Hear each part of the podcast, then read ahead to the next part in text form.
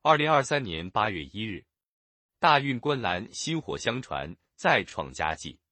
孙龙飞，一名名教练谨记传帮带的责任，倾囊相授；一名名年轻运动员肩负使命，虚心求教。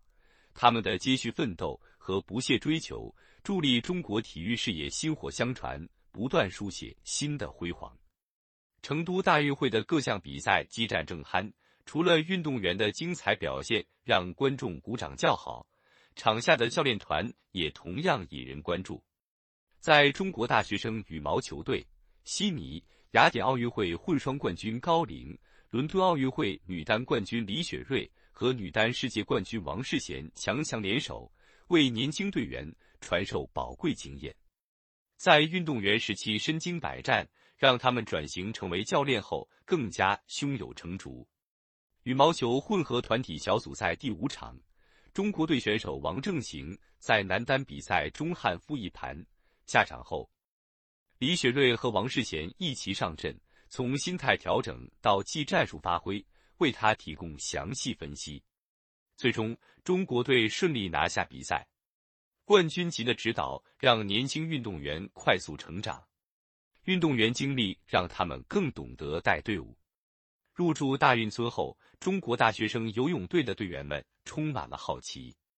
仁川亚运会冠军游泳队教练张雨涵既能和队员们打成一片，一起参加文化、科技互动体验，也不时提醒大家注意休息，引导他们保持训练状态、稳定心态。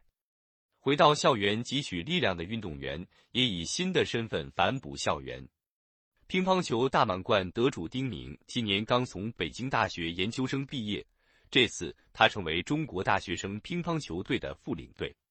通过深入学习研究，他把掌握的科学训练、康复的理念和方法分享给更多人，为提高运动员的竞技状态提供了帮助。